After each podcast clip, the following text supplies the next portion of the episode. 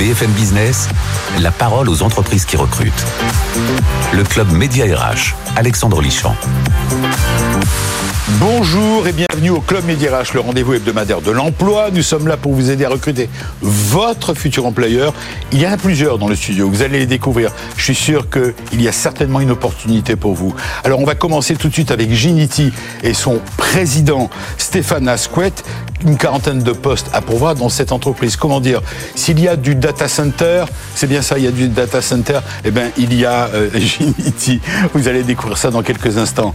Décryptage RH avec un, autre patron, euh, Monsieur Carcinti. Vous avez entendu parler de lui, il passe souvent sur BFM Business. Décryptage RH avec Nadège Joyot, notre chroniqueuse RH. Il vient de faire paraître un livre. Il est le président d'SAP France. Il est auteur aussi de l'art de bâtir une équipe. C'est chez Erol. Et on terminera comme chaque week-end par une start-up qui cartonne et qui recrute. Elle a des postes à pourvoir. Euh, elle va doubler de taille. Ils sont 12. Ils veulent doubler d'ici 2023. Euh, La start-up s'appelle Lume. Loom, elle est installée à Bordeaux et son fondateur s'appelle Julien Allard. Voilà, c'est voilà pour le sommaire.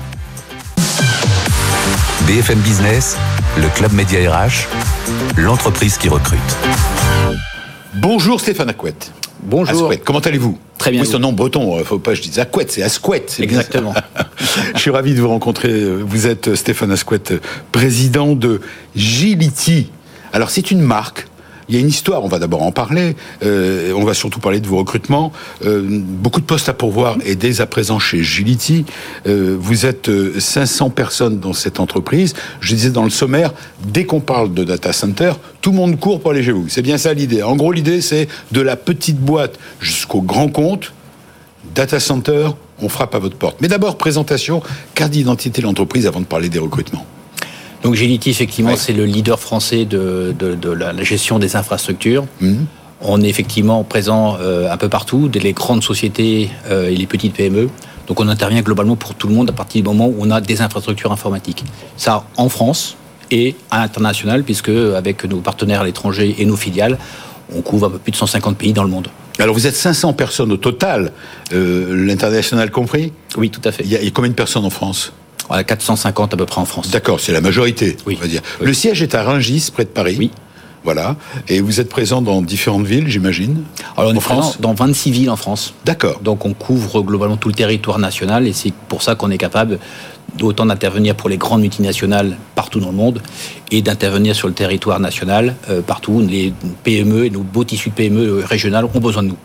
L'entreprise a plus de 4 ans, si je me souviens bien. Alors l'entreprise a 40 ans. 40 ans, je veux dire. Et le nom a 2 ans et demi, à peu près. Et la marque, 2 ans et demi. Ça a une signification, s'écrit J-I-L-I. T-I. T-I. Voilà. Non, il n'y a aucune signification.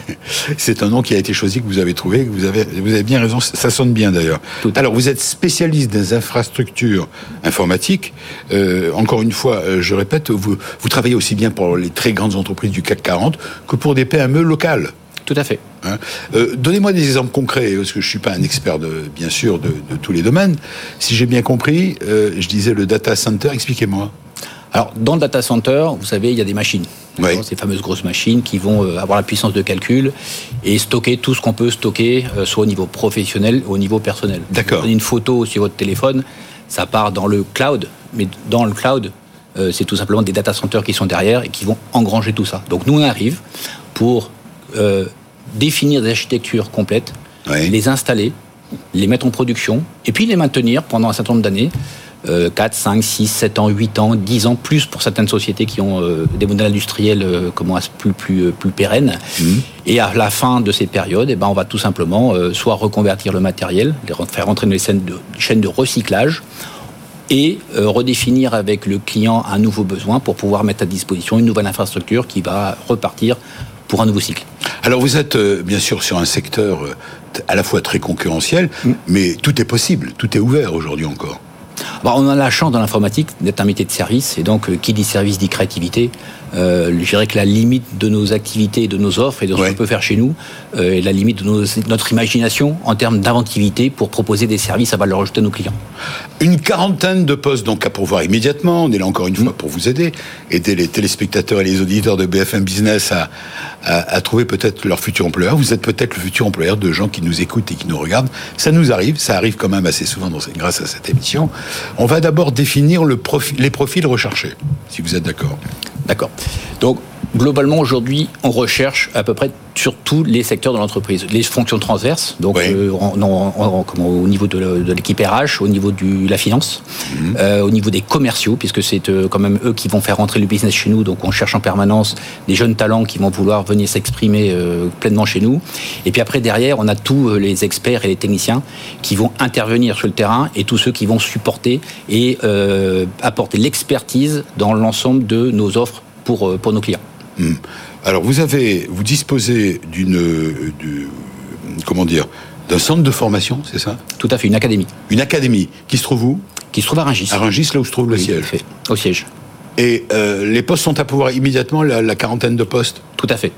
Les postes sont aujourd'hui ouverts. Euh, on attend, euh, on attend ces gens avec impatience euh, parce que parce qu'on a besoin de développer l'entreprise. C'est une entreprise. GT, c'est une entreprise qui, qui, a un beau niveau de croissance et donc qui dit croissance, m'a dit forcément besoin de nouveaux collaborateurs qui vont pouvoir venir renforcer nos dispositifs et commencer à délivrer ces services-là.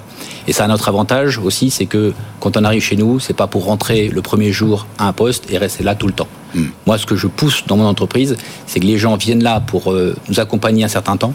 D'accord? Souvent euh, assez longtemps pour les gens qui sont motivés et qui ont euh, de, bonnes compétences.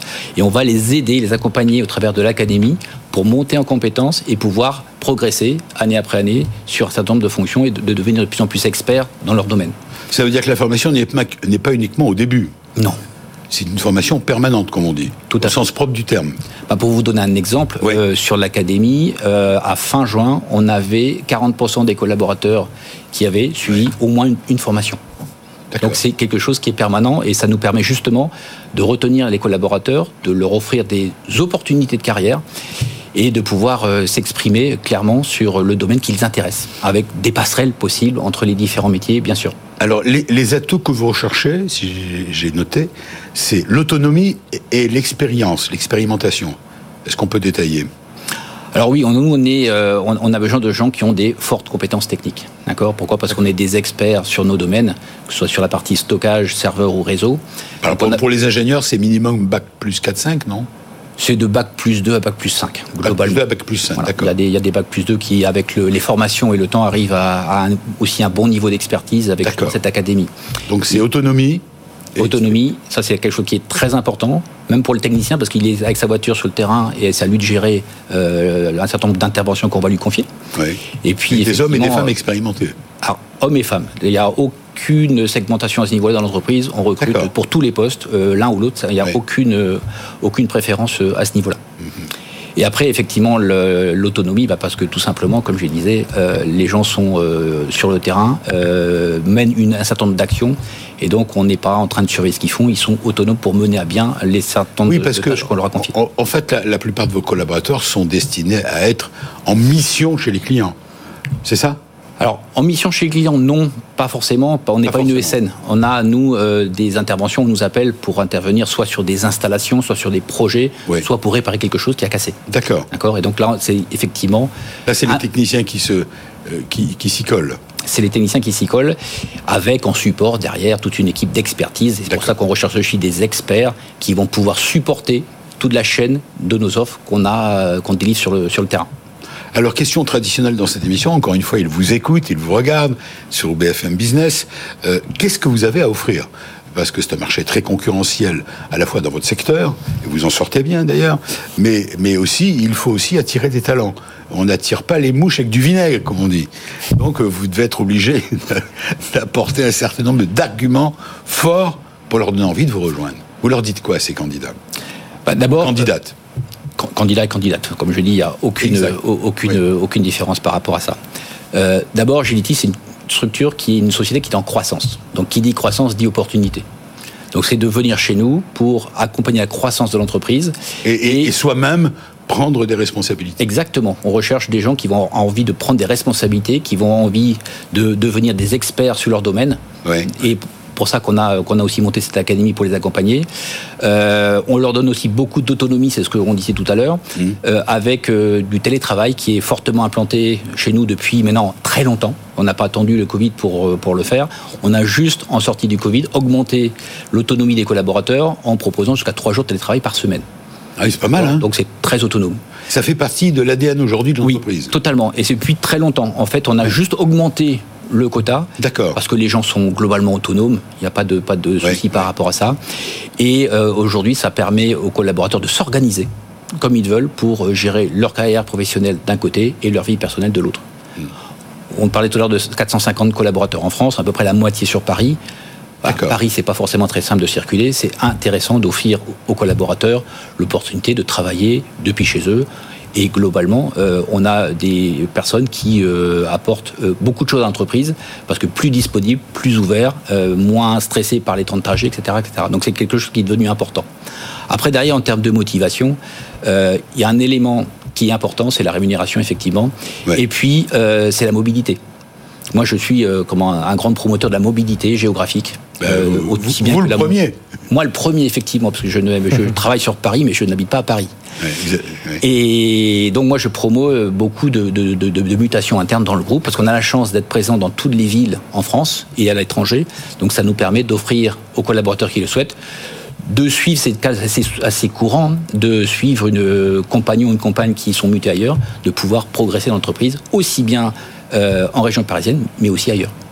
Stéphane Asquette, euh, bâtir une équipe, c'est un vrai challenge. C'est un énorme, un, énorme, challenge, c'est un challenge de tous les jours. Voilà, et je suis ravi de vous retrouver dans ce studio avec notre deuxième invité pour euh, euh, décryptage avec Gérald Carcenti, qui vient de faire paraître il y a 48 heures chez Erol un livre, L'art de bâtir une équipe.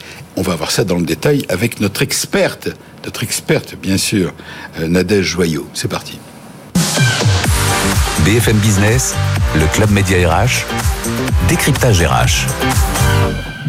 Bonjour ma chère Nadège. Bonjour Alexandre. Nadège Joyot qui, euh, euh, le plus souvent possible, vient, et on est ravis, qui décrypte elle-même, s'appelle décryptage, qui décrypte elle-même un livre dans l'actualité RH. Et là, c'est le livre de Gérald Carcenti. Bonjour, monsieur Carcenti. Bonjour. Merci d'être avec nous. Alors, on va vous laisser presque entre les mains euh, expertes de, notre consoeur. Alors, c'est un livre Choisir, former, inspirer, l'art de bâtir une équipe. Ça vous a inspiré Absolument. Paru aux éditions Erol, je le précise. Alors, pourquoi ça m'a inspiré? Effectivement, parce que c'est un ouvrage qui parle de leadership et d'équipe et qui est écrit par un leader lui-même euh, et puis un meneur d'hommes, donc c'est quand même mieux quand on connaît le sujet. Euh, même si je précise, et c'est important, que euh, Gérald Carcentier est aussi enseignant, professeur notamment à HEC et à l'ESCP. Et pas seulement ça, il est aussi président de SAP France. Oui, ça, c'est le premier titre, la première casquette, président, directeur général SAP France, absolument.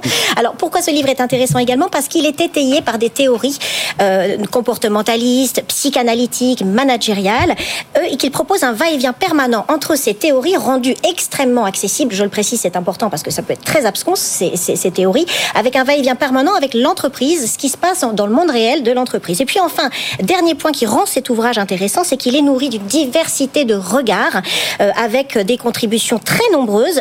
Alors, je ne vais pas tous vous les citer, mais en fait, un amiral, un ancien ministre et même un journaliste, Alexandre, euh, des PDG, des entrepreneurs. Un journaliste, Alexandre, non. et un patron de grande école. Alors, on va rentrer dans le cœur du sujet, dans le contenu, avec une première question, euh, Gérald Carcenti. Quel message vous aimeriez que l'on retienne? On n'a pas beaucoup de temps, donc le message principal, la thèse que vous défendez dans cet ouvrage et que vous voudriez que l'on retienne.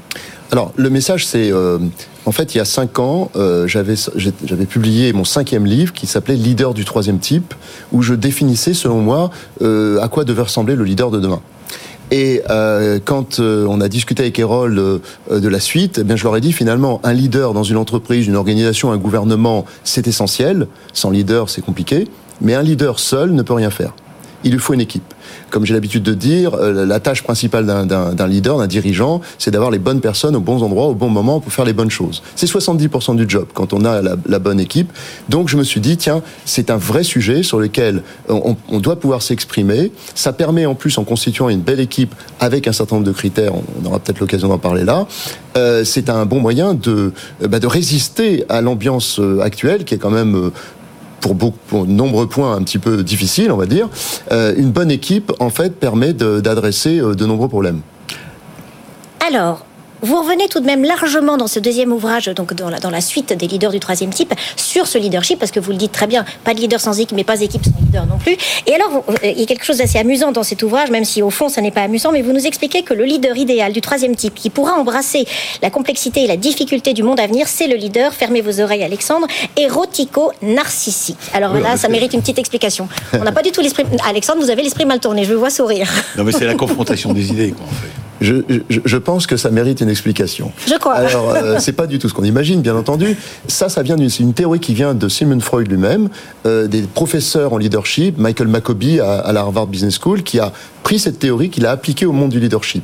Elle dit quoi? Très simplement, il y a trois types de personnalités. Il y a les narcissiques, les obsessionnels et les érotiques. Alors, en gros, ben, les narcissiques ont besoin d'être admirés, les érotiques ont besoin d'être aimés et les euh, obsessionnels ont besoin d'être respectés. C'est pas du tout la même chose. Donc, pendant très longtemps, on, ben, le monde a été gouverné par des narcissiques. Et attention, je ne fais pas une critique systématique du narcissisme, il est nécessaire. Mais euh, le narcissique, euh, aujourd'hui, ben, on voit que quand il fait des sorties de route, c'est pas très bon pour lui, mais surtout, il entraîne tous ceux qui l'ont suivi. Et donc, on, Et a non. des, on a des exemples en politique, on a des exemples en- dans le management, on a des exemples. Mais donc, pour demain, on est dans un monde différent où le collaboratif, donc l'équipe, Ouais. vont l'intelligence collective va jouer un rôle extrêmement important et euh, bah, et voilà il faut un autre profil et donc l'érotique le, la- le caractère érotique c'est celui qui sait construire un environnement un cocon qui permet aux collaborateurs euh, de, de se développer de s'exprimer bien d'équilibrer leur vie professionnelle personnelle et donc d'être beaucoup plus performant. Mais il faut garder une voilà il faut garder un zeste de narcissisme. On on n'est jamais un une personnalité une seule. On est un mix des deux avec une qui est Des dominante. Des trois, une qui est dominante et l'autre qui est secondaire. Et c'est pourquoi j'ai dit, finalement, on va aller progressivement vers l'érotico-narcissique. C'est ça que j'ai appelé troisième type dans Leader du troisième type. C'était important d'y revenir avant de voir Oui. comment on construit l'équipe. Toujours tirer vers le haut, dites-vous. Trouvez des collaborateurs qui vous permettent de tirer vers le haut. Oui. Et qui nous et, et il faut pas avoir peur de se mettre en danger. C'est-à-dire qu'en fait, quand on fait venir des collaborateurs brillants, eh bien, l'idée euh, c'est de se dire que notre rôle de dirigeant, c'est de pousser les équipes euh, au maximum, eh ben, en, en détectant des talents, en laissant libre cours à l'imagination, et, euh, et ça c'est très important. L'adège Alors, bâtir une équipe, venons-en au fait. Quel est le secret finalement? Parce que vous parlez notamment dans, dans votre ouvrage de quelque chose d'intéressant, c'est de ce, ce mix euh, entre des personnalités très différentes, alors qu'on aurait pu imaginer qu'on qu'il faudrait plutôt les mêmes personnalités pour que tout se passe bien en harmonie. Non, il faut des caractères et des styles de management très différents dans un comex par exemple. Notre, notre culture, alors occidentale, mais en particulier en France, on est très tourné sur le rationnel, sur le cartésianisme, on aime les choses carrées. Euh, on dit souvent qui se ressemble s'assemble. En France, on a l'habitude, les anciens d'école, les anciens, les mêmes réseaux, les mêmes entreprises, les mêmes filières. On s'entoure de clones, on s'entoure de gens qui nous ressemblent, ça nous rassure sans doute. C'est exactement l'inverse qu'il faut faire.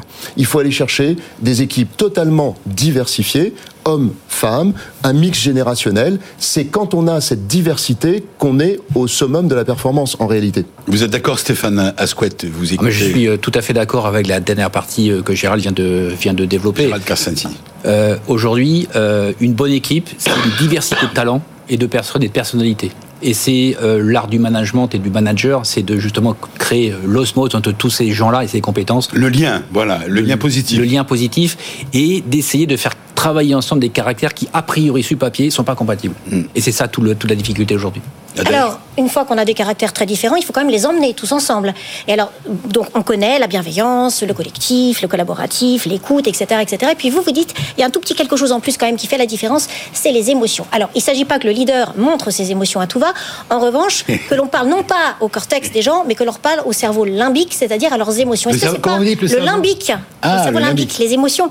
Est-ce que c'est pas un petit peu dangereux? Est-ce que ça risque pas d'a- d'amener un peu de manipulation chez Alors, certains alors déjà, ce qu'on vient de dire, euh, ce qui vient d'être dit, et je suis tout à fait d'accord, c'est pour ça que je l'ai appelé l'art. Parce que finalement, construire ces équipes, c'est compliqué, c'est une alchimie, c'est compliqué. Après, effectivement, eh bien, euh, et- et on, on- on a l'habitude de parler avec notre système cortex au cortex des gens, parce que c'est la partie intellectuelle, c'est tout ce qui est rationnel, tout ce qu'on maîtrise, alors que le limbique, c'est là qu'on fabrique finalement les émotions.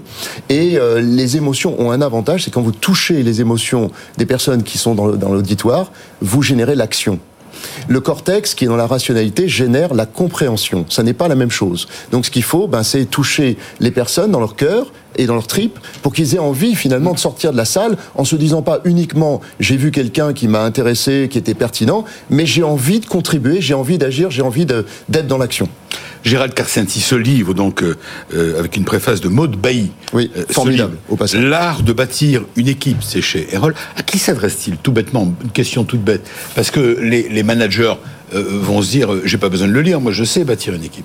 Alors il s'adresse à tout le monde parce qu'en fait c'est un mélange, comme ça a été dit, de théorie et de pratique, avec des exemples qui viennent de moi, mais aussi de tous les contributeurs. Il y en a 17, euh, à commencer par Maud qui a fait une préface euh, magnifique. Euh, ça s'adresse aux jeunes managers qui prennent leur job. Il s'adresse aux managers expérimentés, aussi bien des startups, des PME, PMI ou des grandes entreprises. Alors, vous allez pouvoir apporter votre conseil et offrir ce livre à notre troisième invité. C'est le principe même de l'émission. On, on essaye de vous aider à recruter votre futur employeur. C'est la start-up du jour. La start-up porte un joli nom, elle s'appelle Loom, L-U-2-M, et elle est installée à Bordeaux, et c'est Julien Allard, on est là pour lui donner un coup de pouce, dans tous les sens du terme. Il a des postes à pouvoir, c'est parti, la start-up. BFM Business, le Club Média RH, la start-up qui recrute. Bonjour. Bonjour. Ravi de faire votre connaissance. Vous êtes Merci de votre accueil. Euh, Allard, cofondateur euh, de Loom, L-U-2-M. Il y a une signification avec le. Ça vient de la lumière qu'on essaie d'apporter dans le quotidien de tous les salariés qu'on accompagne. Voilà, parce que ce que vous avez mis au point, ben, c'est une méthode, euh, comment dire, un réseau de psy c'est bien ça, en France Des psy et des de coachs. de coach. Vous êtes une douzaine aujourd'hui, vous êtes mhm. installé à euh, Bordeaux mhm. et vous souhaitez doubler de taille. Mais d'abord, mhm. euh, vous allez nous préciser qui vous recherchez, mais d'abord, euh, date de création, question rapide et réponse rapide. Avril 2021, à Bordeaux, deux cofondateurs, on se connaît depuis une quinzaine d'années, on a passé dix ans dans les GAFA, chez Google et chez Twitter respectivement. Oui. Et c'est de ces dix années de GAFA qu'on a, qu'on a vraiment fait, fait mûrir et fait grandir ce projet. Euh, quelle est l'originalité de Loom en termes de contenu mhm. que vous avez à offrir? Euh, on travaille à la fois sur le support qu'on peut apporter aux salariés, avec un support psychologique immédiat si nécessaire auprès des psychologues, avec, un, avec des parcours d'accompagnement avec des coachs, là plus dans les catégories de développement personnel. Je pense que ça rejoint ce que les deux autres invités, invités ont dit juste avant, que ce soit un instant T ou dans leur carrière. Puis de l'autre côté, on va avoir toute une batterie d'outils pour l'entreprise également, à la fois pour mesurer le niveau de bien-être mental de l'entreprise. C'est un sujet qui est difficile à aborder, on en parle beaucoup. Le bien-être mental Le bien-être mental, C'est un vrai grand sujet. C'est un vrai grand sujet qu'il faut réussir à démocratiser dans l'entreprise. Il faut réussir à pouvoir plus en parler, pouvoir mieux le comprendre en tant que dirigeant, en tant que manager ou en tant que salarié, et savoir quelles sont les actions qu'on peut prendre. Oui, puis il faut déjà déceler euh, ce qui est le mal-être. Oui, déceler ce qu'est le mal-être. Le bien-être, faut déjà. Et le prendre le plus tôt possible. Le, les solutions qui existent sur le marché historiquement sont des solutions de curation, de dernière minute. On pense aux lignes de soutien psychologique, des choses comme ça. On essaie vraiment de se mettre à l'autre bout de la chaîne sur de la prévention. Alors le Covid a, a, fait, a vu se développer beaucoup de, mhm. d'entreprises, comme les vôtres, pas comme les vôtres, mais on se comprend, beaucoup d'entreprises qui ont, qui ont souhaité proposer euh, des solutions pour aider les salariés à retrouver leurs petits. Euh, est-ce que ça rentre dans cette... Euh, oui et non, il faut imaginer que ça c'est une vision très franco-française du marché. Le marché aux États-Unis, il a explosé il y a bientôt, plus, il y a plus de 5 ans en tout cas, avec des entreprises qui sont gigantesques à la taille même du marché américain. Donc euh, on est venu comme toujours avec un petit peu de retard. Le Covid, je pense, a été un accélérateur pour un marché comme le nôtre. Pour la compréhension du besoin. Pour la compréhension du besoin, pour la, capacité que les entreprises avaient à, mesurer l'importance et l'impact qu'un bon, qu'un bon, bonne gestion pouvait avoir.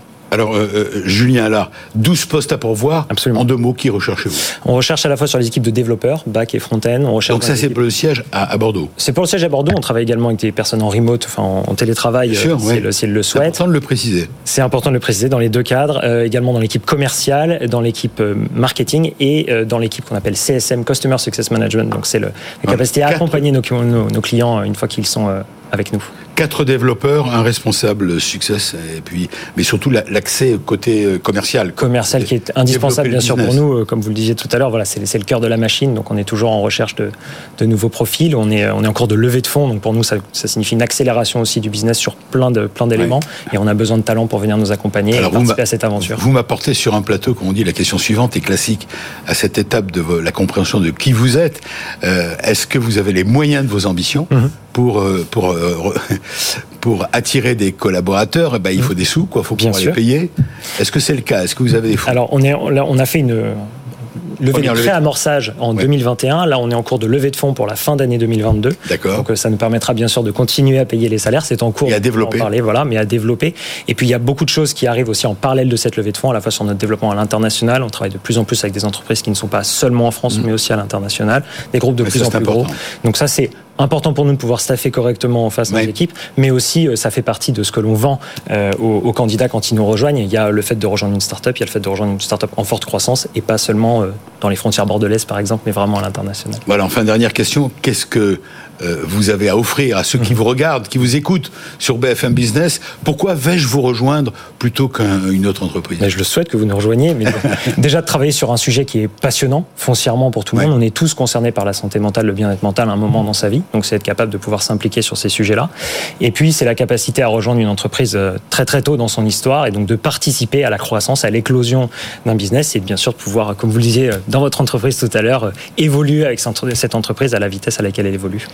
Merci à vous, Julien Allard. Merci à vous de votre invitation. Vous êtes le cofondateur de cette start-up LUM, LU2M. Absolument. Merci à notre invité témoin décryptage avec Nadège Joyot. Merci, ma chère Nadège. Vous revenez comme vous voulez avec d'autres invités pour votre livre L'art de bâtir une équipe, je le remontre, qui vient tout juste, il est tout chaud. Il sort de l'imprimerie qui vient de paraître chez Erol. Et puis, merci à, vous, euh, Stéphane Squet, pour euh, être venu nous présenter les postes à pouvoir dans votre entreprise Ginity, des postes un peu partout en France. Voilà, avec ça, normalement, vous avez du travail euh, pour le week-end. Hein. Vous avez de quoi faire. Allez sur mediarage.com, vous allez pouvoir entrer en contact. Et j'espère que vous allez trouver votre bonheur. Votre futur employeur, il est là, certainement, en ce studio. Merci à vous tous. Bonne chance, bon week-end. Merci. Week-end prochain. Salut. BFM Business, le Club Média RH, la parole aux entreprises qui recrutent.